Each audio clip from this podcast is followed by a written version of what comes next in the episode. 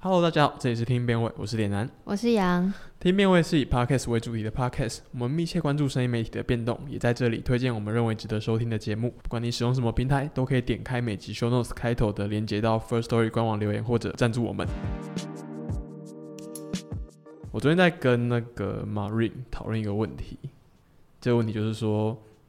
他会会不会有一个一节目，然后他一开始很无聊，可是他后来慢慢变得很有趣。我可以不可以先问你，为什么会跟 Marine 讨论这么有深度的问题？没有没有没有，这呃这这有一个原因，这是那个 First 一些私下的原因，这反正就是我们在讨论一些节目，我们后来就讨论到这个问题。没有，因为我对于 Marine，大家如果不知道 Marine 是 Marine 是 First Story 的科技长，就是 CTO，亚工程师。欸、Marine 也是很有深度的人啊，因为他平常都中二中二的，因为我以为你们两个只会聊，反正我很闲。没有男生之间也会聊深度话题，好，OK，好所以但 OK 但你们这个有讨论有结论吗？就呃是、有有我们我们有一个共识，就我等一下可以说我们大概共识是什么，但我想先问姐的看法。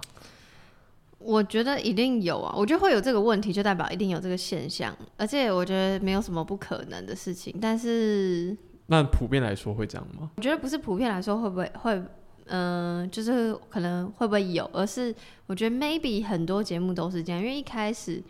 录节目，就像比如说我们也会有前面的那种你念的说我们是什么样的节目，巴拉巴拉，嗯然后聊天本来就是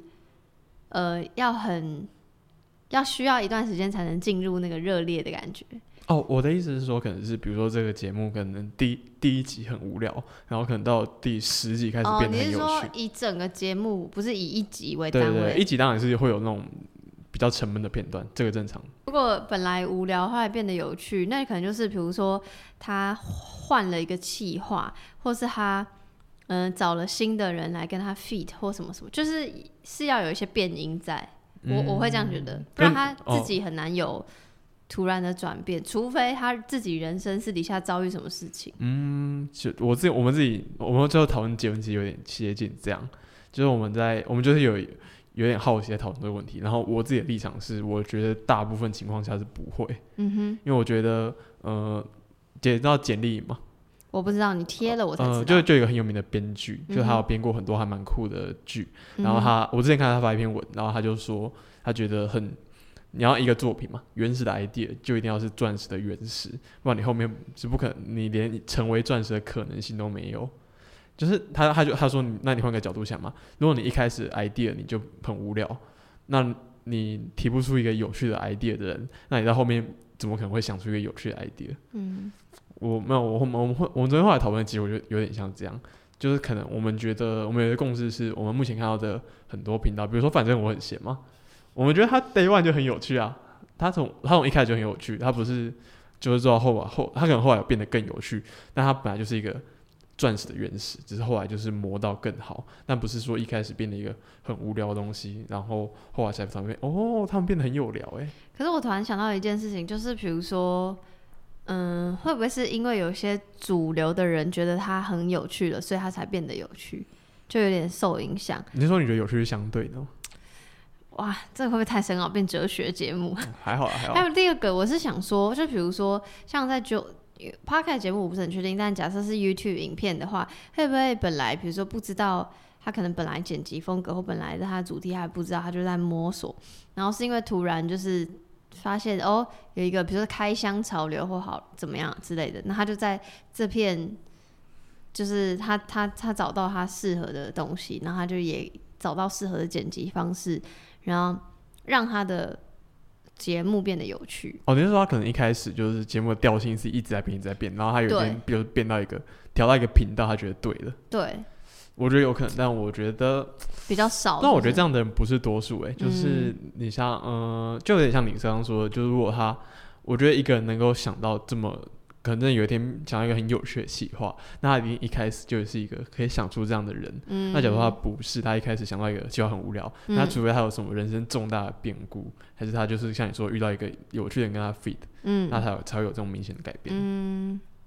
好哦，没有，我只是觉得这个问题很有趣，想说拿来讨论一下。好的，好，那我最近看到一篇很有趣的文章，它也是跟声音有关系的，也是嗯、我们之前就贴过巴勒巴勒人类学的文章嘛，那这一篇也是巴勒人类人类学上面一个人类学家写的。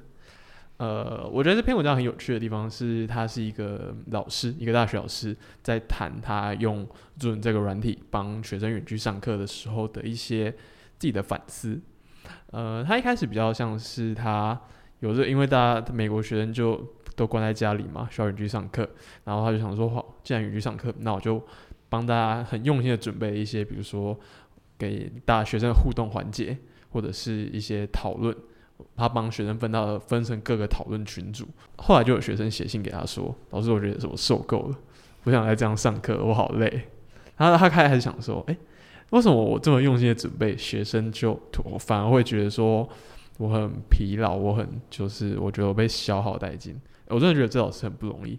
因为因为我觉得一般老师如果学生跟他说老师我觉得我受够了，那老师一定会想说关我屁事，对关我屁事，因为你不认真上 课。没有啊，现在就很多好老师，我们不要乱讲话。对，没有，但我觉得这就是一个很棒的老师，他就会开始反思说，哎，那是我这些课程到底是这个课程出了问什么问题吗？还是说这整个系统出了什么问题？那他就开始思考。他他有一个我觉得还蛮有蛮有趣的地方是说，他其实觉得。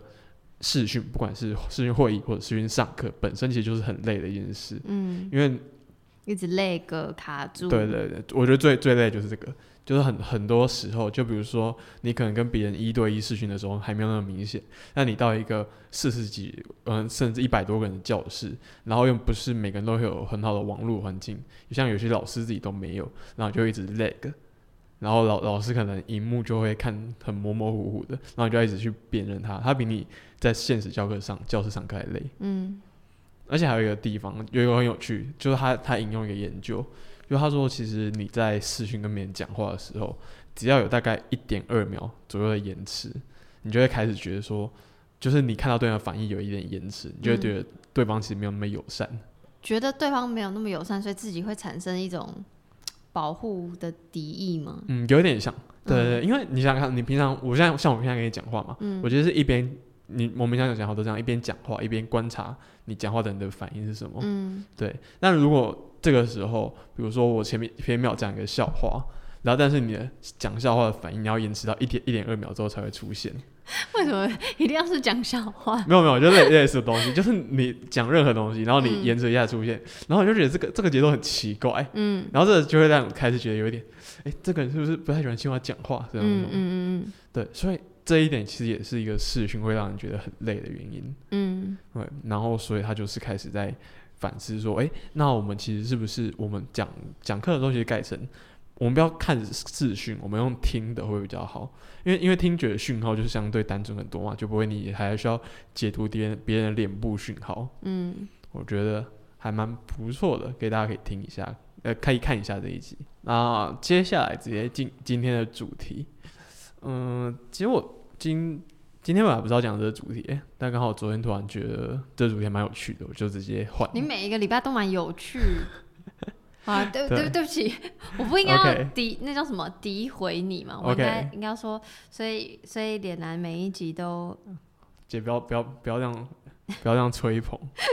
没有，我想说你是我的 partner，然后我还一直说话，每一期都讲一样的，然后明明明明就你辛辛苦苦选的主题，出事。好没关系，今天今天要讨论的主题就是新闻媒体就是怎么去玩 podcast 这个东西的。呃，如果有在关注 Podcast 相关新闻的人，可能就会发现说，最近有一个还不错的新闻，是二零二零那个普利兹奖有一个声音的报道奖，Audio Reporting，然后给了 This American Life，他们做了一集《放逐者众》，他们是在讲美墨边境的偷渡个偷渡客遣返争议，嗯。就如果如果大家是平常来看新闻，的话，会知道其实我觉得这个奖项给的蛮突破的，它算是普利兹奖史上第一次给出一个声音报道的奖项，就是在这之前是没有的。那他们给奖的倾向比较。接近是说，你可能是要做一个专专题的新闻的追踪，然后可能会时间需要长一点点。那除了像我刚刚说的《This American Life》的奖项之外，NPR 自己呃他们的首奖，那另外还有两个遗珠之憾，一个是 NPR 他们做了一集叫做《白人的谎言》，讲的是一九六五，他们是在追踪报道一九六五年有位人权牧师詹姆斯瑞布，那他在呃参加一个大游行的期间被白人种族主义者暗杀的事件。那另一个的话是几个独立创作者做的一个节目，叫做《耳罩喧嚣》。那这个节目在讲一些受刑人的人生，或者是说他们在监狱外发生一些人生百态。其实我我觉得蛮有趣的一件事是，美国他们新闻媒体去做 podcast，其实是一件很怎么说很历史久远吗？对很历史久远的事，或者说很理所当然的事。理所当然也也不是理所当然，就是是很盛行的。就是你你想想看，台湾呃，当然当然这一方面是美美国他们 podcast 发展了这么久嘛，嗯嗯嗯，对对。可是美国其实就是在 podcast 发展。一开始的时期就已经有好几家很重要的公共媒体去投入这个，比如说《纽时》或者是《华盛顿邮报》之类，他们都在做自己的 podcast。像现在最有名，当然就是那个《纽约时报》的 Daily，他们就是每每天做一个二十五分钟的专题报道。然后 NPR 自己也做了一个很有名，就是那个叫 Up First，然后他就是每天每天也是每天，然后十三分左右，十三分钟左右，然后去讲每天三个最重要的新闻。我然后我看的时候在想说，干这不就自习七七吗？类似的，不过七七是七分钟，对啊，每天什么？每每七分，每周七天，每天七分钟，对啊，这就是自己嘻嘻啊。对，好，呃，反正这这件事蛮有趣的，是，你你你看，我讲个数字哦，美美国全部的 podcast 有人统计，美国全部 podcast 里面只有六 percent 是标签是讲新闻的节目，但是在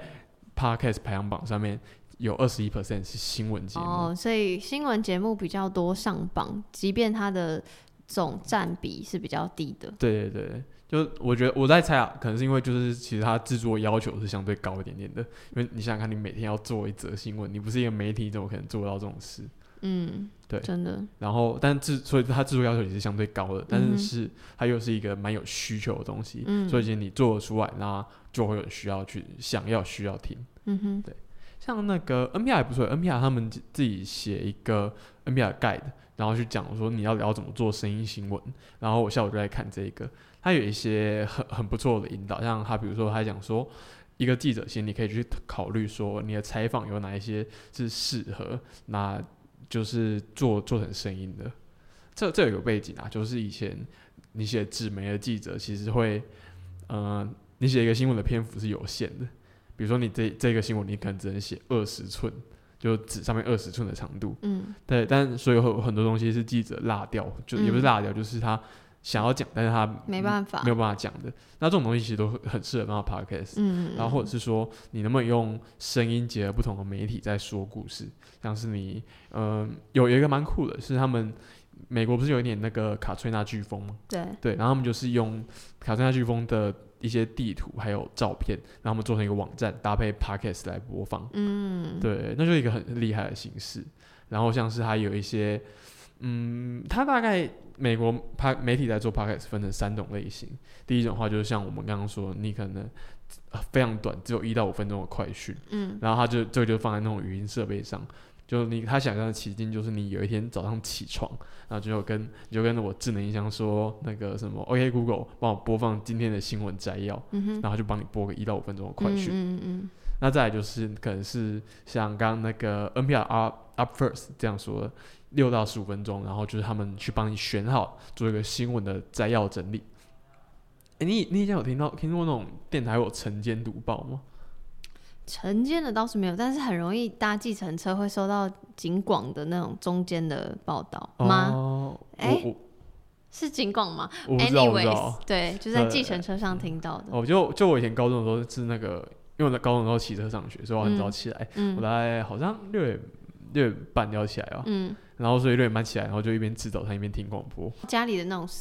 收音机，对，收音机，收音机，哇，就直接收那个 FM 嘛。如果我是自己在听收音机的话，我不会早上听。我以前收听习惯都是我深夜。哦，我都会啊，但是我早上就是起来就是放有声音，然后陪我吃早餐。哦。然后他们就会有个节目，就是叫晨间读报。就他他就是中国有一个主持人，他就坐在那边，然后他可以买一份报纸。买一份联合报过来，然后就说联合报头版头条，然后叭叭叭就直接念出来，他他也不会下个评论，他就是直接帮你念，对，大家摘要一下内容。然后他是每一份报纸都会买吗？不同的还是他只会？我有点忘记了，反正我我记得联合报会念，但我忘记自由时报还是什么会不会念？可是他只念头版吗？还是他念什么？因为你要他我，可是可他肯定有要做功课吧？因为他要决定十五分钟内他要读哪些。应该应该是有的啊，我不知道，他不可能是买。来了念个啊标题，我我不太知道他怎么做的。然后反正他就是会选一些新闻，然后你就听他讲，大概就知道今天发生什么事。嗯，对，然后还有那种，嗯、比较比较难度高一点，就是那种做十五分钟到三十分钟的深度报道，就是有点像是那个呃 The Daily 在做的。嗯嗯，就 The Daily 他们会，呃，他们其实很很，我觉得他们很 hardcore 哎、嗯，就他们就会选一些很很硬的主题，然后直接干出一个一个深度报道出来。可是我觉得会不会是因为，就是因为像你看，我们觉得什么东西很哈扣，可是会不会其实他们的文化就已经习惯这样，就不觉得那个那个他对他们说，他们就是什么议题都谈，可是我们的媒体比较哦娱乐化，呃，对，一方面有可能哦，但我我觉得主要 hardcore 的地方是制作上很 hardcore。哦，对对，就像像我今天在大概翻一下他们有什么主题。嗯呃，The Day 前两天的节目叫做为什么武汉肺炎期间会有这么多黑人过世？嗯对，然后这我没有看详细看内容，但我觉得他应该可能是要谈一个分配不平等的问题。你说会切入的很呃，像深入报道、专题报道的感觉，，对对对，然后我就想说，你每天都要出出一个这么深入报道，很累欸。搞他们很多人呢、他们很多人在工作，好猛哦，NPR 太猛了。对，然后然后我大家看到这里，我就想象想到那个我之前看志奇，志奇他就是他在他个人脸书上面上面发了一篇叫做《这一年半做 YouTube 的刮胡偏激心得》，这一篇就在讲说他做自己机器，然后日更了这么久，他觉得有哪些事情是一定要做的。然后这一篇我就觉得非常棒，还有点，呃，他还蛮打到我，就是他就是在讲说，嗯，对于一个这么顶级，然后这么经营了这么久 YouTube 来说，然后又是做时事的，那他到底在这个过程中他做什么角色？他成功，他创造出一些影响力的因素，然后还有哪些东西是很重要的？我觉得还不错。像他第一个就是说，死都要跟到时事，他每个标题都是死都要，死都要什么，死死都都要什么，那个死都要跟到时事，因为他觉得你，因为观众的点击动机很难培养。嗯，就你基本上就是要跟得到时事，你就可能就是这个时候有一也有一个很多人关心的议题，然后你赶快跟上来，然后你嗯才可以得到点阅率，嗯。然后得到这个点阅率就可以得到你频道的成长。嗯嗯嗯，对那再来就是死都要做合作企划，嗯。我觉得这一点就是对他来说我觉得蛮重要的，嗯就对 YouTuber 像有很多 YouTuber 都会互相 fit 嘛，嗯，就是这样互相办活动，然后那实际上它的效果就是让你可能平常没有在看你频道的人，他知知道你，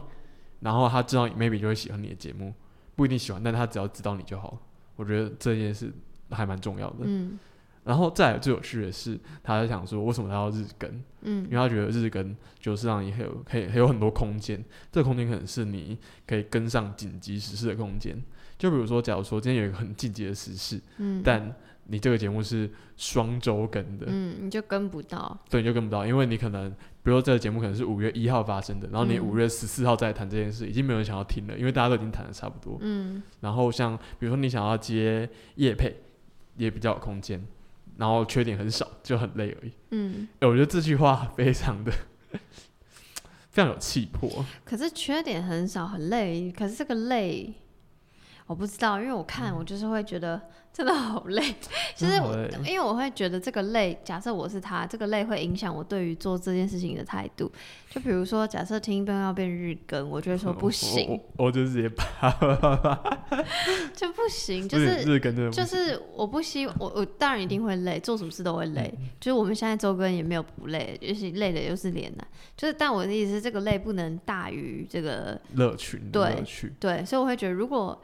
就会佩服自己跟他的团队有能力做到这样的事情，可是就会觉得，嗯，好，我不会特别想要像他一模一样这样。对，嗯志奇，其实我觉得他他这一篇文的下点就有在回应说，好，既然日更这么累，他要怎么解决这个问题？嗯，然后说他觉得你死都要一开始就是用团队做事，嗯对，因为你用你一个人做事就很难啊，因为一方面你就是一个人你要一个人日更，我觉得我应该是没有人做得到啦。对啊，肾结石之前呢、是，可是我我觉得时事的日跟它很那对啊不一样，比较不一样，因为当然时事可能他需要收集大量资料对料，要需要收集很多资料，嗯对。可可能我觉得肾结石可能也有自己困难的地方，但我觉得时事应该会相对需要花费的，就是水磨功夫，你就要吃很多资料，然后把东西输出来。嗯哼嗯哼所以就是他觉得你就要打群架，然后你才可以走的走的长远。嗯，我觉得他他整篇其实都都关键是他的 keyword 就是这个走的长远。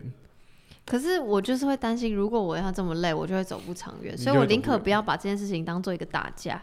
就是还有一件事情，就是刚刚讲说一定要你说，比如说呃，如果不是日更，就可能跟不上那个话题，大家就不会想要看。可是我就想说，那为什么大家一定要这么赶着追求我要跟上时事这件事情？没有，对不起，我有点反骨。但我就觉得 同一件事情，它就是有值得在被讨论的意义啊，它不是今天谈，然后明天就不谈，然后或是怎么样，就是就是就是，对，我不知道，我会很担心大家已经习惯于，反正我现在流行什么就谈什么啊，之后这件事情怎么样，我其实不 care。就是比如说好，比如说反送中之类的，那那时候大家就跟上潮流，每天关心香港发生什么事啊，反正现在大家都关心疫情，所以我不用关心，当然不会那么偏激。我的意思是，就是也没有想要这样，就是应该我会希望可以持续的不断关心你所关心的议题，就是更细水长流一点我自己的。哦。对，但我可以理解自己的讲讲的逻辑跟他想要追求的东西，因为他就是有一个明确的目标。对，我觉得自己有一个明确目标要追求，就像嗯他，他也会说什么，我这个，我觉得他他是个真的是一个使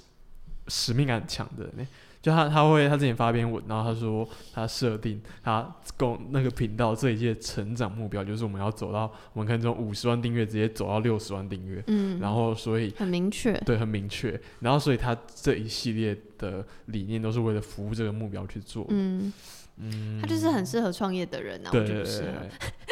突然变我就烂的心态工。工作狂，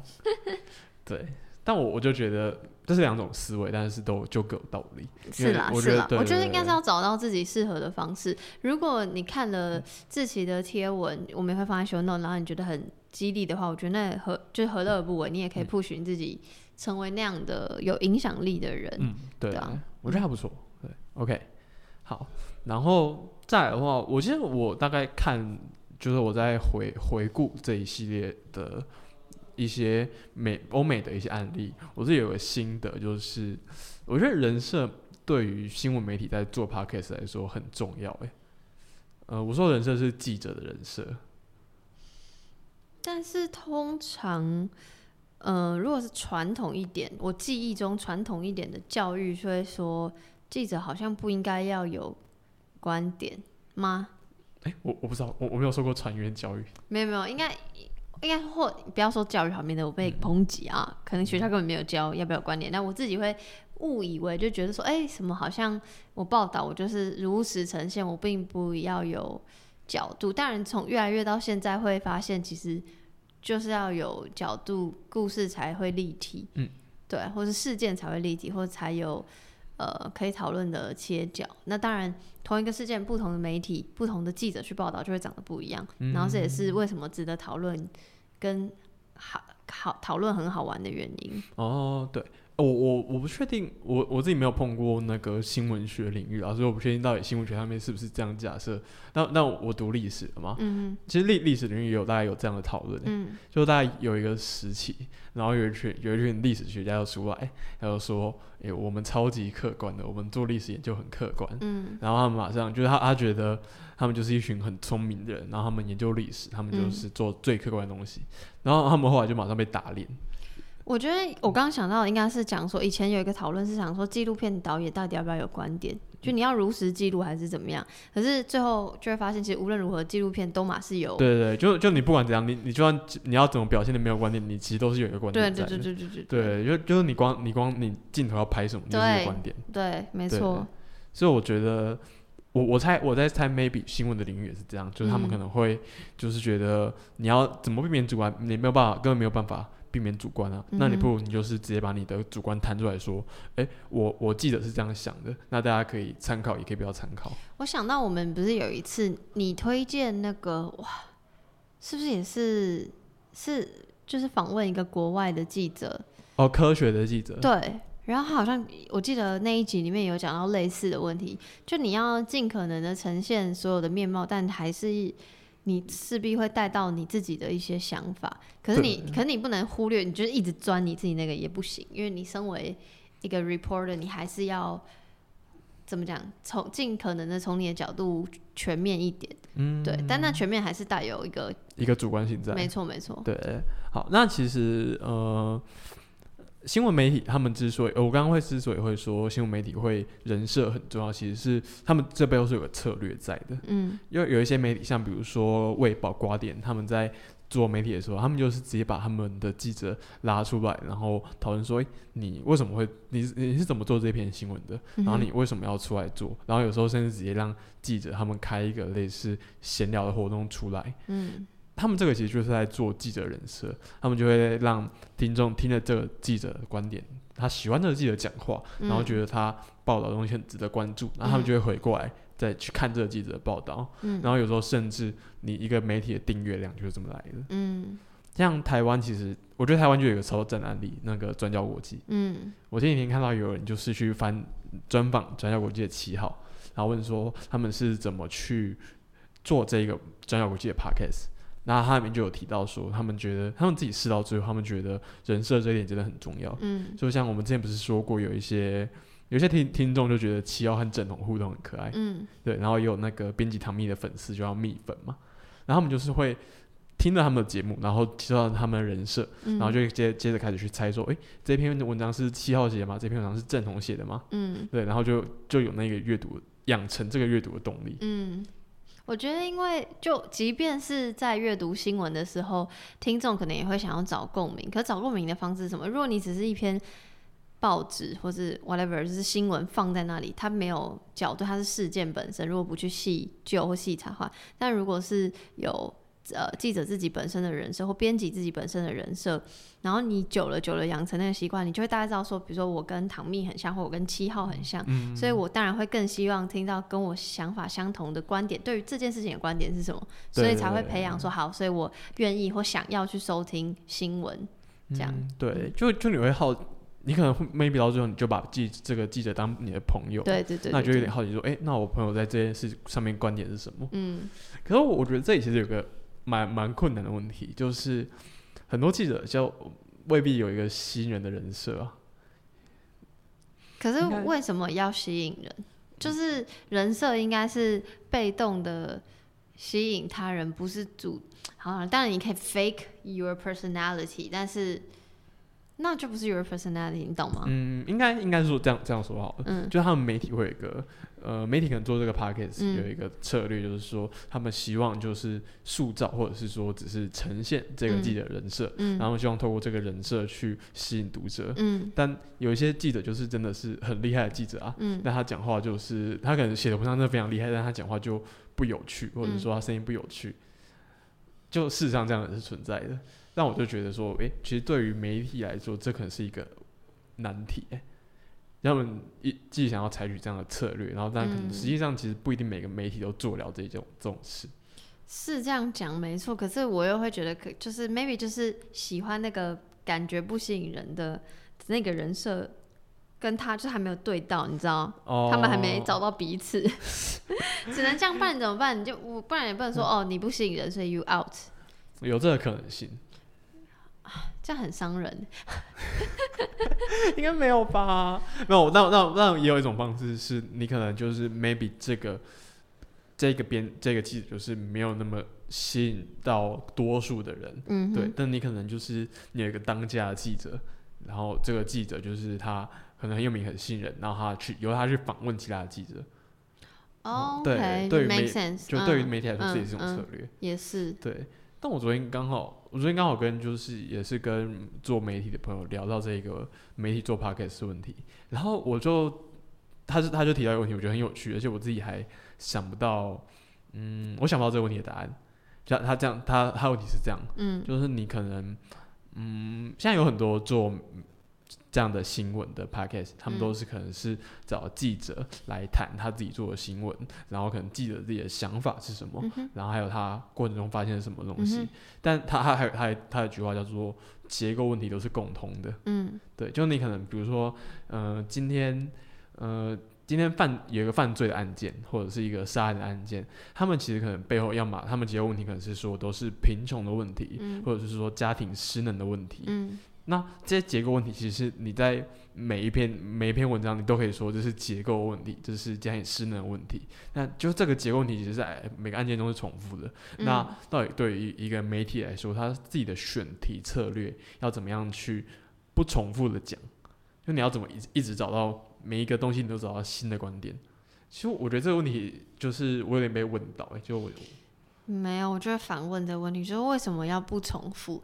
因为问题如果依然存在，那就是要不断的被重复的提。比如说，呃，比如说前阵子很也一直在被讨论的随机杀人事件，嗯，然后不知道到底要不要判有罪不吧？就是我觉得这东西它会被不断的讨论提起，然后甚至有呃变成影视的呃灵感来源，那就代表这个结构问题就对，就是一直存在，所以要用不同的方式去诉说。哦，你说用你说同一个结构问题可以用不同角度去切吗？对，而且或者是就是不同的事件，然后有同样的问题，那可是有同样的大大结构问题，可是小的东西影响的造成的就还是不同啊。就比如说，哎，叫什么？譬如啊，就是会造成这个问题的因素有千千奇百千奇百怪的因素，可是比如说。造成 A 事件的因素可能有一百种，造成 B 事件因素也有一百种，可这一百种可能有的一样，有的不一样，所以就是因为，呃，结构问题非常复杂，所以才更要不断的去探讨、深入研究，因为，呃，希会总是要希望这些新闻事件，然后报道之后可以促进社会的进步，或是不知道政呃政政策的改革什么也没的吧？对，所以会我会觉得。不用刻意去求不重复的诉说，而是要不断的诉说，这样好像也是这种想法。而且而且，就算重复的诉说好了，可是就看的人永远不会是同一批人啊。哦，也是啦。就是比如说，我我也是因为那个进文化的。那那些那什么，我我又忘记人家名字。记者手札是对对，记者手札，我才会知道很久以前的一些案子。其实那个很久以前，哎，其实也没多久，好了不起，十几二十年前，或者有个更近的。那所以就算就算后来后来有事件，然后就是看的，你知道吗？就是看的人是你不年代不同的人，哦，就是一批一批换过去。对对对对对，所以既然这个问题还在，那反正就新一代的人就继续继续了解，然后继续。促促成他的影响力之类，这是我对于这个问题的。哎，我觉得回答这个是有道理的，好不好？介绍你朋友给我认识。OK，我们等下等下再讨论这个东西。好，没问题。对，但我但我其实到我今天知道查这个，我今天有有一个嗯，有有一个题目我自己还没有找到答案，就是他，我我就到这里在想说，哎，像 NPR 其实这么大的一个。媒媒体集团，它当然有很多资源、很多人力去支撑他做一个一个有深度报告的报道的东西。那今天像比如说报道者这样子，就是他，他是一个独立媒体，他有名，但是他规模一定不会大，可能不会是那种上千人的媒体公司。可是他的报道还是非常棒，非常厉害，对对，值得那个订阅支持他们。突然帮打广告。OK，没关系，我也支持报道者。对，但像我就在想说，哎，像这样子的媒体，那他到底要用怎样的策略去切入 Podcast？我就还蛮好奇，是嗯，我下午我下午其实在找说，国外有没有这样的案例，就是比较不不是那种公共媒体，但是是很有名的独立媒体。然后去用 podcast 那，然后来扩大他们的订阅能订阅人数，他们是用什么策略去做？我在我还在 confuse 他们到底可以怎么切。可是我觉得，就像报道者很成功，就是他的专题报道，他不求快，可他求完整详细，然后设计又很棒，就是对，就是他还是有他一定的粉丝群，然后所以我会觉得，如果一把一样的逻辑放到 podcast，就是他专题报道，然后做那些页面网页都很成功，他可以把一样东西复制到 podcast 节目，就是他还是可以做，完整的详细报道，就可能相对产量没办法那么快。对啊对啊，就只只只能这样。可是对 maybe 还是会有喜欢的人吧。嗯，对，但是你可能就没有办法像追求像 NPR 那样每天来更一集。嗯嗯，对，我觉得是能力上的限制。没办法。对 OK，那接下来是今天的单集推荐。今天推荐的第一个节目叫做新东京电音台五月十五号的节目，格雷的五十道阴影浅谈电影乐 fit 尼尔喝牛奶我飞。呃，这一集还蛮，这一集是那个尼尔喝牛奶我飞去算是 fit 这这个新东机电音台，然后他谈的节目是电影配乐，就是一个我很喜欢的领域，所以我听这集的时候就听得很开心，因为就就是我平常在想的东西。我听得很不飒飒，为什为什么没有啦，就是蛮像蛮，虽然他们两个很 chill 的在聊天，但蛮嗯专业的，就是很就是电影宅会想 讨论的东西。就比如说，虽然我也爱看电影，可是嗯如果没有很特别或很印象深刻，我不会特别去想这件事情。哦，对，我是听的，我我我会特别去想这件事情，是因为我之前看一个 YouTube 频道，然后就是他有一集在讨论电影配乐，然后他就是说，那那节标题叫做他在讨论东西是为什么漫威电影的配乐你没有印象。就比如说你想《星际大战》，你想要《星际大战》，你就一定想到他那个开开头音乐，对。但为什么漫威就让你没有印象？就你可以我不知道，对，就是你可以凭，你应该没办法凭印象想到说任何一部漫威的配乐哦我没办法。对，然后他他他有几个，呃，他有提出一个观点。第一嗯个，我觉得最主要也是一个，他他说，因为漫威的电影就是所见即所闻，就他是用他的音乐就只在复述荧幕上面发生的事，比如他发生一个很快乐就很直觉，是不是？对对，很直觉。就比如说今天有一个雨雨天的场景，好了，他可能就一个我刚听成雨天，为什么雨天会进来？没有雨雨天雨天，下雨天。对，比如说今天有有个雨天的场景，他可能放一个雨天的感觉，有点阴郁的音乐。然后今天可能有一群人快乐的朝你奔过来，他就放一个很轻快的音乐。嗯然后他觉得就是这种，因为很很多其实很多经典电影的配乐是这样，是你你可能是一个场景，它是很很快乐的，但它其实是放很阴暗的音乐，嗯，然后就会知道，说，哦，这里导导演要做大事了。嗯他可能就是你看到跟你表现出来的不一样。对，他所以他说漫威就是因为这样，他他太喜欢打安全牌了，就是你看到什么就听到什么，然后你不会有一些反呃有一些反差在，然后你就不会有印象深刻。嗯对，我然后我就是他差不多从这个开始，然后我就会去想说，哦，所以那不同音乐的电影配乐是怎么去做的？像那个，诶，之前之前出过一个那个很有名的动画叫《东里剑游记，sorry，》，对，没有没有，这个是 C 叉肥仔才会知道的，作品，它是一个布袋戏，但是是一个日本人拍的。对，然后他他的电影配他的配乐让我印象深刻。那印象深刻的点是很混，很什么？很混。他取他取混沌的混，嗯、他取名字很混啊。就随便乱取。对对对，真的很随便乱取。就是他他呃，在这一集里面有讲到，就是有一些电影会帮一些角色配那个主题音乐，有可能比如说这个角色出来，然后就帮他带一个专属这个，就会放一个专属他的声音。嗯对，哎，这个这个其实很早就有人在做，哎，嗯因为我小时候好像听过，就是一个交响乐，嗯，就有一个音乐剧哇，你听的东西也太广了吧？连交响乐都听，不会是脸男？没 有没有，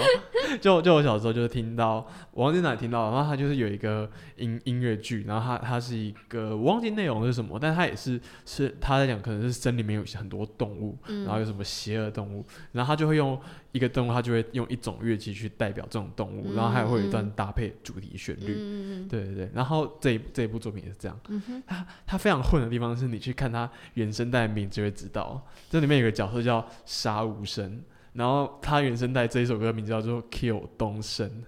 声还是中文？对，它声还是中文，然后有个角色叫林雪鸭，然后他他名字就直接打 Cold Snow Crow。，OK，直翻。就是混混到一个让人很印象深刻，我那时候觉得蛮好笑的。但我自己很爱一些电影配乐，像是那个你知道 Annual Morricone 吗？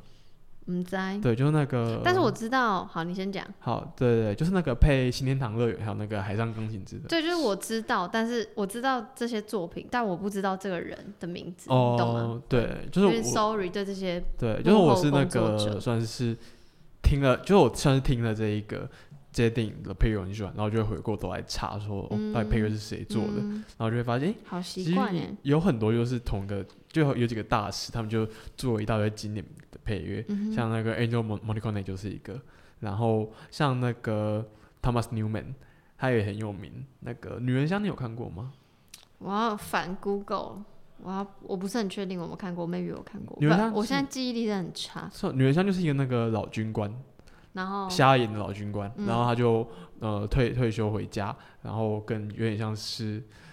没有，我应该没看过哎、过。没有看过，好，然后这这一部片里面有一个很经典的 Tango 片段，然后他就就女人像这一部片最经典的一个片段，就是他去，他算是有一个类似他孙子的角色，然后他孙子有一点点仰慕一个女生，然后他就带着那个他孙子去那个。呃，他好像是有有一天去一个咖啡厅还是舞厅，然后他跟孙子在聊天，就发现那个女生，然后他就跟他孙子说：“哎、你你喜欢她，你干嘛不要直接去邀她跳舞？”嗯，然后他孙子就说不好意思哎、然后那个老人家他就直接他就直接跑去找那个女生说，我可以跟你跳一支舞吗？对，然后这里就是一个这个电影里面非常棒非常棒的一幕，就是他他算是呃。他是一个代表性的镜头。对，非常，他是一个老绅士，然后他就是，嗯、他想要邀那个女生跳 tango，、嗯，然后那女生就说，哎、我不会跳 tango，、欸嗯。他就说没关系，Tango 没有错步，就是跟就是人生你踏错就是错，但嗯。Tango 不会有错，嗯嗯，对，就是他一个名台词啊。然后就是跳一段，那一段真的是非常非常好看，然后他搭的那个配乐也很优雅，对。然后像那个我最爱就是坂本龙一，嗯，就他就真的非常有名。对，对，坂本龙一就我我我的挚爱，不跟大家过多推荐，已已经推荐了。对我已经推荐了。好，呃，下一个节目是靠北钉钉五月十八号的节目，EP 十六，我心理智商四十七次，已经十二个智商师后的经验与感想。呃，我其实这一集是我是先滑 D 卡看到有一篇文章，就是他主题就是想写这个，然后后来也意外的发现说，哦，这一个主持人有 podcast 哎、然后我就听一下声音的版本。你真的很，你真的是大学生哎，因为居然是先就从低卡知道 Podcast 节目，因为我就是不太滑低卡，抱歉我。们我还是我还是 我我会每天滑低卡。对他，他真的是完完全全朗读自己的那个，他他在这集节 e l v i n 也说，好，我来我来我来念一下我的文章。他在朗读这些文章，对，然后他其实整个节目都是一些很很私密、很私人的东西。嗯，嗯像这篇文章就知道超市，就是他真的是讲说他换换过哪一些智商师，然后他可能是他也甚至说，我为了解读我自己有没有智商成瘾，我去算我每年这一年智商几次，可能二零一六年智商了十三次，然后去年智商了八次之类的。我觉得我觉得他在这个最后讲的蛮好的，就是那个他说就是不要管那个智商师有没有跟你真诚相待，因为真诚没有办法帮助你，专业才可以。解决问题，对，对，讲的非常好。非常非常棒。因为像我其实就是我，我以前跟我朋友讨论过，到底为什么要去智商？智商，因为因为假如说你是你可能需要你你需要一个情感支持的话，你不用找智商师，因为大家都会觉得是说智商师就是有点像是朋友陪你聊天，嗯。就很多人会想象这样，然后就会有人说哦哦，我需要朋友跟我聊天，那我去我找朋友就好，干嘛找智商师？然后我自己的理解变成是比较像是说，智智商师不是朋友在陪你聊天，他是从一个比较专业角度帮你嗯。理清你的问题。他们真的是受过非常完整的训练，然后要念很多的书、考很多的试，才能有这个执照。但我还是一方面是说，对了，你讲的没错；二方面是想说，可是我还是希望大家就是把它当朋友聊天的原因，是因为就是我也不想要大家觉得，呃，我不要去看智商，好像看智商就是我很病的很严重或什么，我我倒也觉得没有，就是对，就是你知道，你知道我的矛盾点，就是不要、不就你觉得不要病理化这种东西。对对对对对对对。哦，对，因为我觉得现代人其实应该都蛮需要的吧。对啊对啊，就就我我觉得我自己的态度比较像是找一个顾问、欸，嗯，有点像是。对对，我比较像是这样。哦，讲的很好哎。对哦我我是没有去看过智商啊，但我自己理解就是，我觉得我我就把智商当成找顾问，就是你嗯可能有一些问题是你的你的家人朋友、你的伴侣是没有能力发现的，或者是说他们就算发现，他们也没有办法指出来，嗯，或或者是说我有我觉得有一些情况是可能是你的朋友发发现一个问题，然后他跟你讲，但是你就觉得啊朋友讲我就听听就好了。就是你你可能有一些人就是需要一个比较权威的角色，然后去嗯。说，哎、你这有一个问，你发现有问题，我发现你是用这个模式在面对这个问题的，嗯。那我们可以去讨论看看你怎么调整这一个模式。对我觉得智商的意义比较在这里，然后我就觉得这篇文章就是算这篇这个节目啊，就讲的还不错，而且很短，所以大家真的可以听听对，很。短很短，对，因为而且像我自己，因为我自己有时候遇到朋友有问题，然后我就会你就是大家的顾问，没有，你是呃大家的 podcast 顾问还是大家的情感顾问？我跟你讲，脸男哦、怎么了一直？跟听众讲秘密，脸男就是常常收到一些情感的咨询。没有，就有有朋友会跑来问我啊，没有，我觉得这好事啊，就代表朋友看中你，或是觉得哎、诶你你的你的回馈对他们是有帮助之类的。对，就可能有有一些我我我收过一些朋友就问我感情的问题，就可能是跟男友的相处方式，然后我可能就会听一听，给一些回馈。可是听众，如果你们自己有感情问题，先找自己朋友、对，哦。不要不要不要找我，没有兴趣。有点忙，对，然后但但我就觉得我，但我可是我三号很多时候就是就会觉得我只能帮到这里，因为有些朋友像是比如说可能是分手了，然后他自己很太严重的情绪问题。对太严，重的情绪问题，我觉得我就会大概我大概知道他问题到哪里，嗯我就会说、嗯这问题我解决不了，我建议嗯你去就找找智障师。嗯，对，嗯，但好像我有一些朋友在看智商，就会他们真的是跟我说学校的智商资源没什么用。我觉得是就就好像他讲的、啊，就是不是说你一去找智商师，真的就能马上帮你解决问题，他还是慢慢不断找不同的人。那他当然也说，因为他的个性是逃避型逃避型依附，对对对，所以我我觉得，我觉得那找智商师的过程应该也是看你们合不合吧，就是嗯他有他的专业在，但你喜不喜欢一个人，其实也是蛮主观的事嗯，情，对对吧？对，所以你还是要找到你自己舒适的人的对象去诉说你的问题，嗯就并不代表他不专业，只是代表可能是你们不适合。对对对对对对对，OK。好，下一个是台北夜话五月二十一号节目。华尔街不做工作，我们来做。狙击瑞幸咖啡的浑水公司。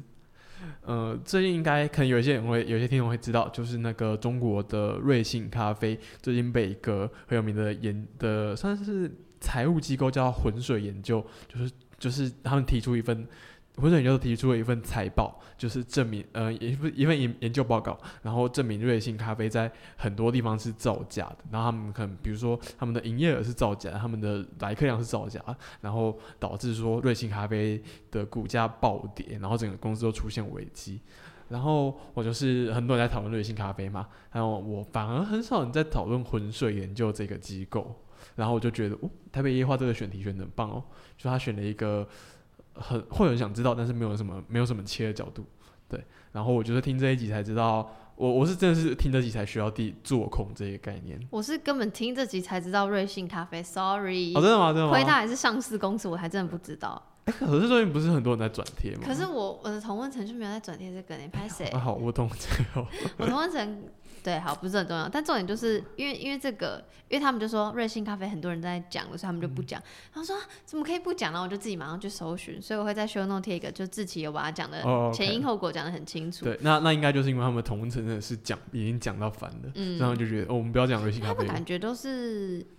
就是什么在国外工作过，或者在国外呃那什么念书过，就感觉他们也、然后也是财经类的人，听起来就他们很我觉得懂可能是或 maybe 做新创对对对，就很懂这些，或是很知道这些消息。对，然后他们就说这一集说瑞幸咖啡就是一个专门做空的机构，然后我我那时候听到哎、做空是什么东西，我不知道我没有这个概念，然后我赶紧去查一下，然后我觉得这个概念好有趣哦，就它它的概念是这样，你可能就是你今天一只股票，你预期它会暴跌，然后就去跟，你觉得他他他的做法是你去跟证券商借一只股票，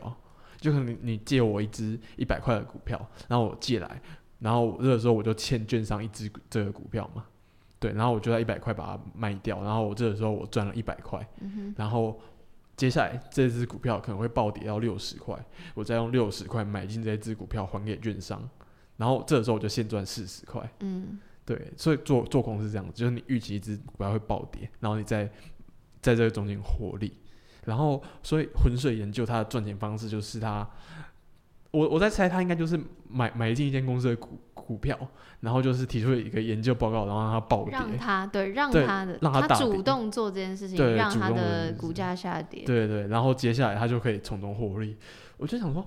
你看居然有这种玩法，哦好猛哦！我虽然我觉得，我觉得有我可能有点像他们，就是我虽然也是第一次知道这个，亏我就是还是念国贸的，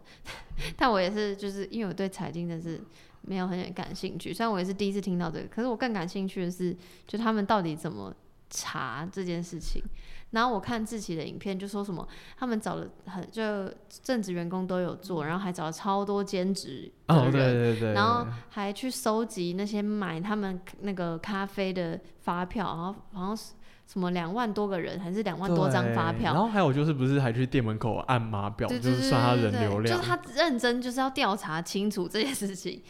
我觉得超级丧心病狂的，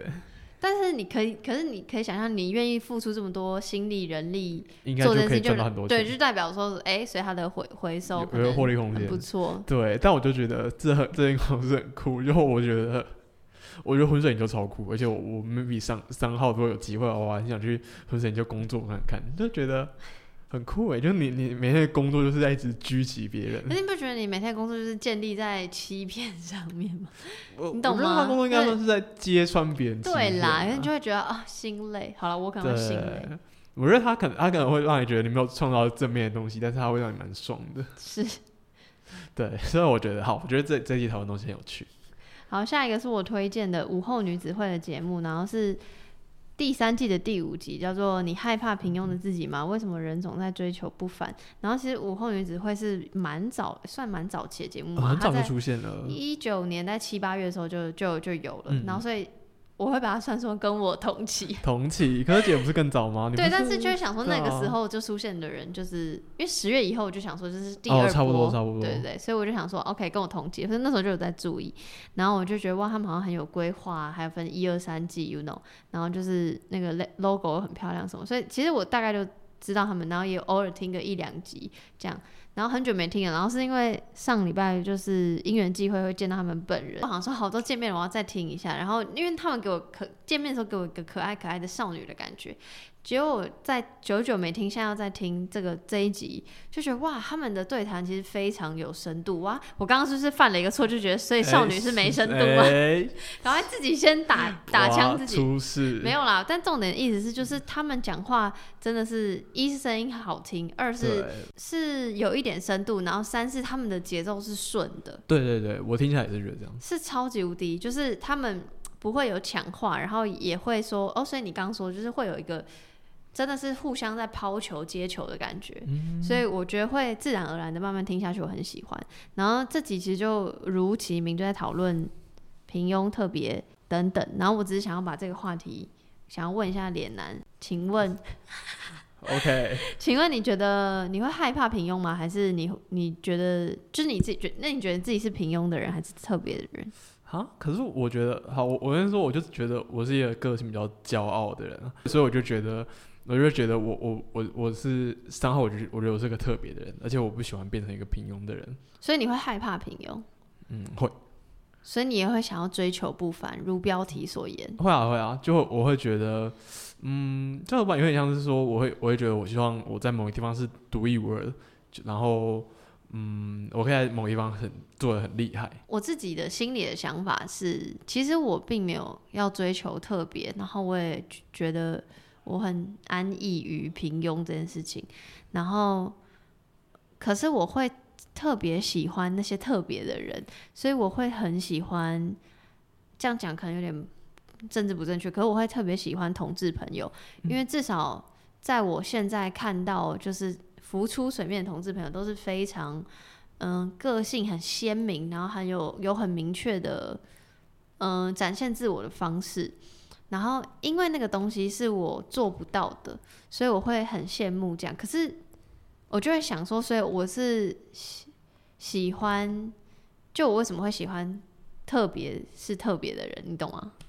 你 你要懂我的矛盾吗？现在听众就是想要要睡着，然后听不懂。我也我也我也没有理解。所以是你喜欢特，你觉得你欣你会欣赏特别，那你你，可是我觉得我自己没有想要追求特别，可是我不知道为什么我的确会欣赏特别的人可是。我觉得这不矛盾啊。就你只是你你觉得你自己不需要特别，但是你觉得特别的人是很很好。嗯，这我觉得这两件事没有一个内在的矛盾。反正我就是会喜欢听像这种姐妹的聊天，但是不会是叽叽喳喳的聊天。哇，会不会得罪人？哦，但就是哦对，会会商炮会激发我的思考，因为我我也会在想说，所以我到底想要追求的是什么？然后我那些行为的背后，是不是有代表某些价值观？这样，嗯，这是我自己的反思。呃，我记得在女装刀上面看到这种题，就觉得还蛮蛮有趣的。嗯我我小时候看了看过一个绘本，嗯，就你小时候有那种那种教会故事，妈妈会来说晨间故事吗？没有，但是我小时候有去上主日学，因为我妈是基督徒。哦，哎、可那可能这个制度是很近的东西，就是就有呃，我爸 maybe 可能是我小时候开始就是小学的时候，然后有一个早自修嘛，然后早自修老师可能就会觉得我不我不想要管学生，就是花时间管学生，我帮他们上课，那我就找那种教会有提供那种故事妈妈，等一下，那不是前阵子很红？啊对对前阵子很彩红的虹妈妈，对对对对对。对对哇，好，我们先不对，那个我那个我小时候开始吃，对，然后他们就会来跟你讲一些故事，然后其中讲他们讲过一本绘本，嗯叫做《你很特别》，嗯对，然后那本绘本就是在讲说有一个有一个木木偶组成的小镇上面，嗯。然后那个小镇上面每一个人都会互相帮彼此贴标签，嗯。它的标签是一个金色的星星和一个灰色的星星，嗯。然后如果你觉得这个人特别，你就帮他贴一个金色的星星，嗯。然后觉得这个人很 boring，你就帮他贴一个灰色的星星，，OK，对，然后这这这个故事就是有一个主要就是一个小木偶，然后他就是因为他他太平庸了，然后都把大家都帮他贴一些灰，他全身都是灰色的星星，灰到不行，嗯然后他就很很难过，他就觉得、哦、我我为什么我这么的平庸？嗯然后有一天他遇到一个一个女小女孩，她也是一个木偶，但她全身上下没有任何一个贴纸，嗯，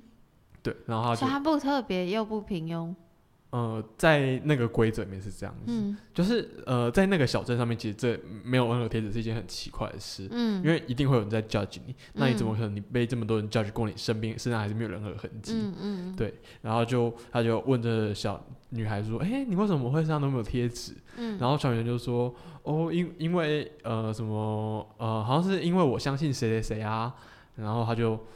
呃好像是什么这样我，因为我呃因为亚当跟我说不用有这些贴纸啊。嗯然后他就说：“哦，亚当是谁？”嗯，然后他就跟着跟着他那个小女孩一起去找亚当，然后亚当就是一个木匠。嗯然后这个故事到这里就发现，哦，原来亚当是创造他们的人，嗯就是他是一个做出木偶的木匠。嗯然后亚当就跟他说、哦我觉得你很特别，你不需要在意这些贴纸。”然后他的贴纸就全部都剥落下来。嗯。这个故事到这里 over。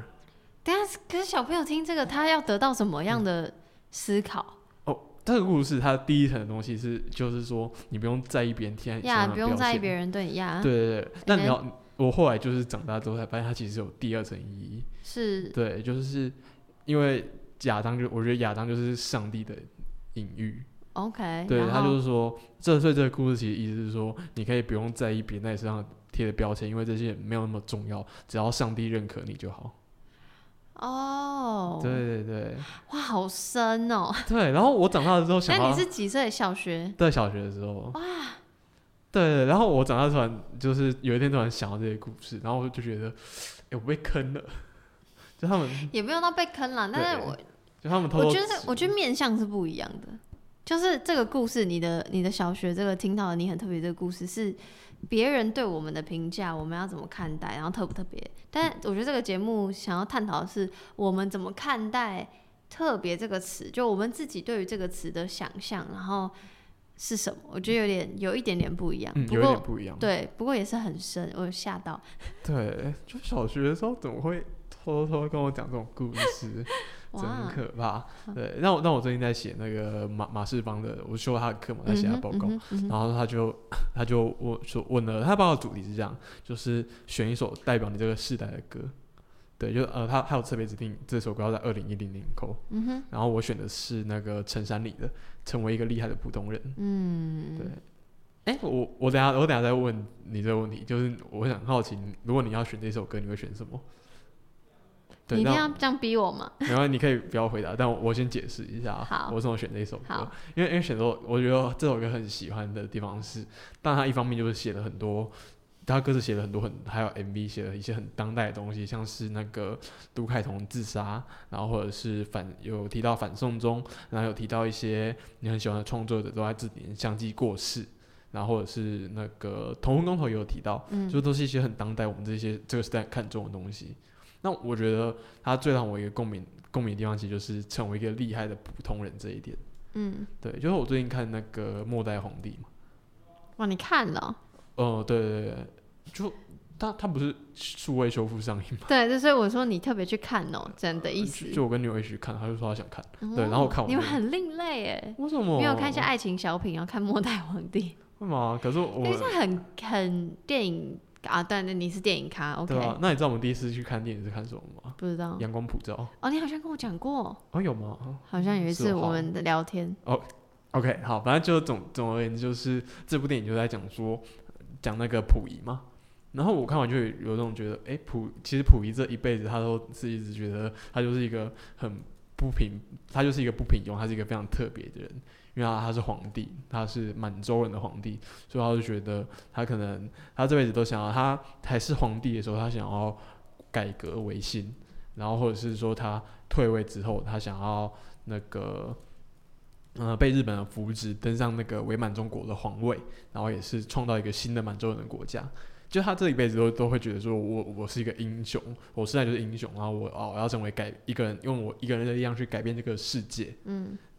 然后，但实际上世界就世界就是给他一个铁拳，说没有你改变不了。对，然后成为一个厉害普通人，我觉得就是有点像是在这首歌的反面，他反而觉得是说你，他觉得世界上不需要有那么多就是呃很不平凡，然后一个人就去改变世界的人。因为他反我觉得这首歌这首歌在讲的是说，你有很多人，然后你可能只要有一点点厉害，嗯那你是个普通人，你有点厉害，但是大家一起去一起去合作，一起去协作一件事，然后就可以改变这个世界。嗯，然后我就觉得他有点接近我最比较近期的看法是这样。我跟你讲，他也很接近你刚刚讲那句话，也嗯很接近我的看法，然后也很接近我下一个要推荐的节目。哦哦，真的吗？真的吗？好对，OK，啊，这，个这个衔接对这个衔接很不错。好我，跟你讲，就是 这节目叫做《三彩阅读》，张希与作家们的来来电聊天。这个是为期十二周，在张希的 Instagram 上的呃直播对谈。其实我本来就知道这件事，可我不晓得它有变成音档，然后是脸男贴给我，才知道哦，居然有音档这样。哦所以就是我也不 care 日期，因为它是五月十三号，已经超过我们这个礼拜要推荐的日期，不管它的。然后因为这集是 EP 六，张希跟卢导卢建章他。呃，名字叫做《跨越影像与文字说故事》，导演感动人心的秘诀。然后主要是因为是跟作家对谈嘛，所以卢导他最近的一本小说，其实我不知道是不是最近，应该是最近最近的一本小说叫《空屋》，然后空屋？对，哦，乌是乌乌鸦的屋可是他的确在写的是呃空屋议题。然后反正他就是透过阅呃阅读完这本小说，然后向卢导发问关于创作说故事的方法还有意义。然后其实里面讲很多东西，而且我觉得有一有一点比较可惜，是因为他是直播转音档，所以是呃音质上可能就没有那嗯，么好。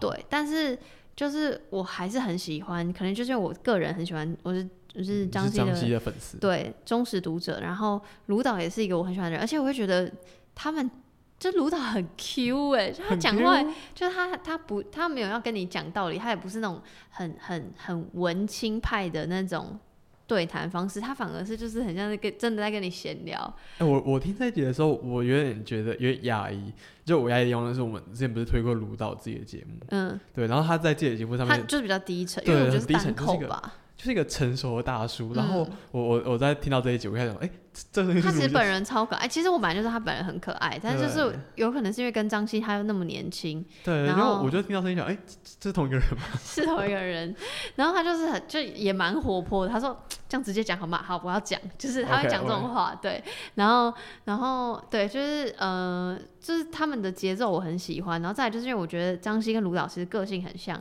然后我自己要往我自己脸上贴金，哦，我就 我就觉得我跟张希跟卢导很像，是因为他们就说他们在创作，其实这个对谈呃的前面的、呃、大问题是张希问卢导说怎么找到那些感动的点，把它化成你的创作，然后他就说。卢导就说，因为他妈妈生病的关系，所以他认识一个神经科的医师，然后那医师就跟他讲说，就是脑脑脑里面有一个东西叫镜像神经元，是负责呃让让我们的同理心运作，对对对对然后那个他就说，他觉得他自己是镜像神经元很发达，还有举例，比如说可能雅斯伯格特质的人就比较不发达之类的，对对对。哦然后让他觉得他自己很发达，所以他才会对很多事情很有感知。他就举例说什么他以前去看什么什么电影，然后就只有他哭啊什么的没的这样。然后张希说他也是，然后张希也就是 feedback 这个呃那个卢导的话，他就说他朋友会问他说你这么 有强烈的感知能力，会不会让你在痛苦的时候更容易感受到痛苦，而且那个痛是比一般的程度来的大？他说当然也是会，可是同样的，所以你就痛苦会更痛苦，没错，但是你幸福快乐也会加倍幸福，这样。所以我就觉得我我常常是这种人，就是我很容易觉得别人的事情就是自己的事情，别人的痛苦就是我的痛苦，所以我会觉得哇很难受。可是我同时也很容易觉得快乐，就觉得哇他很开心，那我也很开心。对，我我认同哎、因为因为我我如果自己算一半一半，就是我有我有时候就那种感受力很强，嗯就不可能你看看一个小说，然后看一半不知道什么，莫名就会哭出来。嗯嗯嗯，对，有有时候不会啊，那我就觉得那种感受力很强的状态很棒。嗯之后，那我觉得你就可以感受到一些很特别的情感体验。对，然后这种情就这种体验本身就很棒，它嗯是你可能如果你感受力不强，你是感受不到的。没错，然后卢导在那个节目里也有说，就是那个这个时代发展的很快，科技越来越发达，其实反而说故事这件事情，就是大家对于心灵的需求越大，所以说故事这件事情才是更重要的。然后就是他就有点，他就说现在最大的当代最大的问题不是经济问题，而是心理问题，所以他觉得说故事可以帮助。这件事情的解决，然后我觉得有点像我们之前聊，不是说对啊，心理冥想就是越来越蓬勃发展。先不管说他后来有没有商业化什么，但的确就是因为大家需要嘛，所以才会蓬勃发展。然后也会让内容就说故事这件事情很吸引人，这样。然后我特别喜欢呃卢导讲的一段话，就有点 echo 到刚刚刚刚你说就是成为一个厉害的普通人。卢导说，他觉得我们活着的每一分每一秒都在耗用资源。你可能想说没有啊，我就乖乖在工作什么，可是你就在用电什么的，然后你就按电也是这些辛苦的人哇接电什么也没的，所以你无论如何你活着就是在耗用资源。那如果因为他们在谈主大主题是创作，所以卢导说，如果呃因为看到你的文字、你的创作，然后让这个看的人去做一件好事，他可能举例说哦，比如说啊、就打电话给妈妈，因为他可能以前做过类似的广告，或是说呃做一件什么什么好事，或是什么去陪伴朋友这 whatever，然后就是正向的事情，那不就是很好的嘛？因为他就在提他有提到说他不喜欢酸言酸语或什么说什么讲干话这种，就是他就觉得你有这样的时间，你就你不如去做事。对，然后他就会说，他说你看现在有一百多个人在看我们的直播，你要想那一百多个人如果家里有四个人，那我们就影响了六百多个人了，这样子。然后，然后就是就是有我我很惊讶是，他明明是一个很厉害的广告导演，然后但他不会 care 说，啊，我这样讲不好有点不好，就是他不会像志奇，就是啊，我要我要我要怎样怎样扩大我的影响力，而是他已经很他已经就是有点像成为一个厉害的普通人，就他已经在他的范围里觉得，就他他会觉得他可能自己是一个普通人，觉得没什么，可是他很珍惜那个没什么，因为他觉得那个没什么有什么。哇，我我讲话好悬哦、好，这个好绕哦。那我那我我懂我懂对。啊，你要你要懂啊？就是、懂就是有点像我现在，虽然会想说，我当然会想要改变很多人，或有成为一个有影响力的人，然后也会也会 take care，因为毕竟社群时代，我也会 care 我的社群人数什么的。可是有时候你反过来想，你可能想说，哦，我好，我也好想要破万，我好想要上滑 什么的。但是你越想，好，我现在几百人、几千人。哎、这些人很多哎、就是你要想，好，如果这几百人、几千人都挤到你家，哦，会你知道。对，你知道我为什么会想这个吗？因为就是那个，我记得我看到，虽然有点跳，但我突然看到那个 Billie Eilish 的哥哥接受访问，然后记者就问他说，成名到现在的想法是什么？他说他没有没有一天是不觉得很恐怖的，因为这个恐怖是说很很呃感激的，因为他就说，就算只有一百人在听他的音乐，他都觉得很不可思议。他说一百个人呢，你要想想看，他就反问那记者说，你要想想看，那一百个人都到你家，很多人呢，这样就是你懂吗？所以是我就会觉得卢导也是这个，就是那个人数，你当然以社群影响力来说，他可能不是最大的，或是多多多宏伟的数字，可是他还是很呃很感激那些呃愿意听他或看阅读他的文字，或者是看他的广告的人，就是我就会觉得他卢导就是一个厉害的普通人，非常厉害，对，其实不普通的人，对啊，但他他他有一个这样的想法，嗯。哦，很酷哎！然后就是这集，其实我推荐大家可以搭配 搭配顶加，对，搭配我很久没有推荐的顶楼加盖，然后是五月十九的第二季的第一集，也是他们的二十五集，就是说故事就是你的超能力，就是因为刚好张希自己在讲说故事嘛，然后顶加自己也在讲说故事，然后嗯，阿佛就有说到，就是说故事的前提就是要会聆听，然后这个聆听不是说好你讲我听，而是就是你要。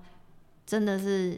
经过你的思考吸收，那你同理他，而不是你单纯听而已。所以是同理心很重要。我觉得就有点像刚刚张希跟卢导讲的，就是镜像神经元带给你的感知能力。嗯，然后我觉得他他一部分就是说，他他，我觉得我自己理解到比较像是说，他觉得你要打开耳朵听别人说话。嗯，对，因为他就觉得一方面你然后然后自己去吸收过，可一方面是你自己，你你要有去听，你才会有故事。因为有些人说他可能会很喜欢一直讲，但他从来没有在听别人讲话。我觉得就是那个，其实就算没有听别人讲话，说老实话，其实也可以说故事。我当然知道阿福讲的是对的，然后但是因为前面卢导前面那个刚推荐卢导也有提到，就是就是他讲了一个说什么呃，这个世界是因为你把故事说出来，所以世界才有这个故事，所以。就是只要你肯说，你肯愿意写，或是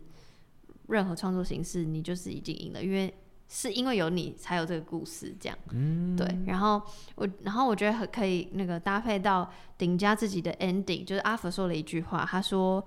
生活和创作并不是两种天分，而是同样的能力。”然后他们很白痴，他就说这句话是谁说的呢？其实不是我说的，是卡缪说的。对，就是 对啊，就是就好像我们。活着就是在不断的在感知啊，这个感知你可以就像我刚刚讲的，你聆听同理别人，可是我觉得同时你也可以感知自己，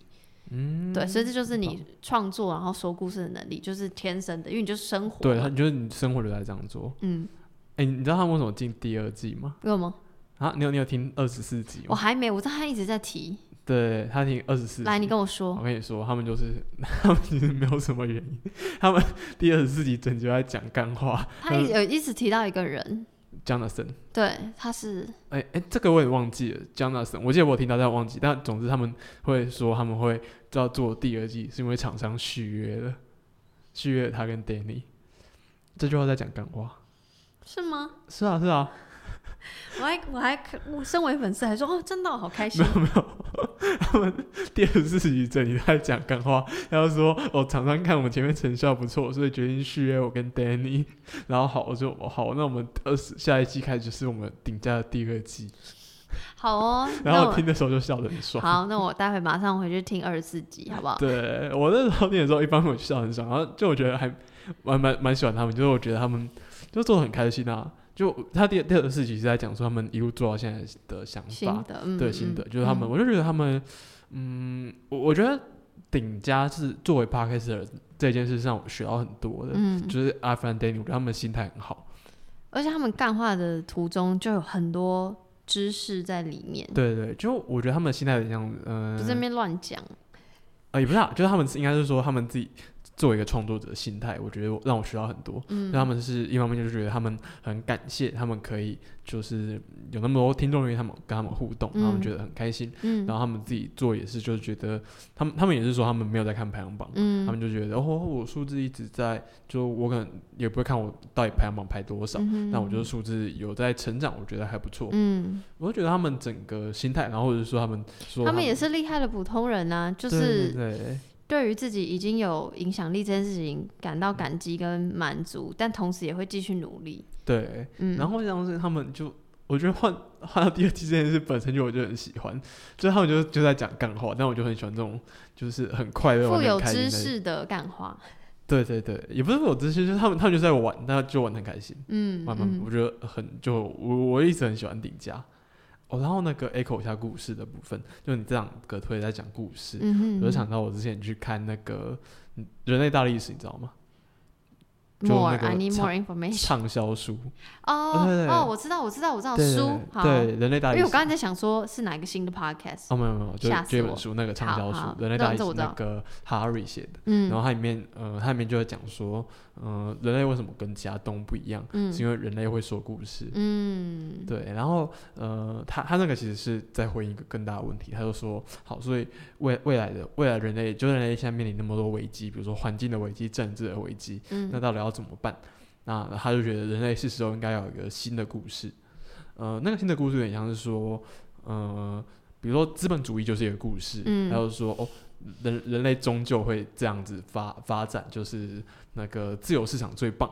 然后又最有效率，嗯然后可能社会主义也也是一个故事，嗯，他觉得 可能人类终，那他有一就有一个阶段论嘛，就是说人类终究会走向社会主义，嗯那这也是一个故事。嗯然后哈哈瑞就觉得说，哎，可是这么多故事都已经被证明说他们都有一个破绽，都是无效的，然后人类根本不可能在这条路上一直走下去。那人类这时候其实需要的是一个想出一个新的故事，然后这个故事可能是告诉我说我们未来到底要怎么走，嗯我就觉得很棒。但是我还是觉得说，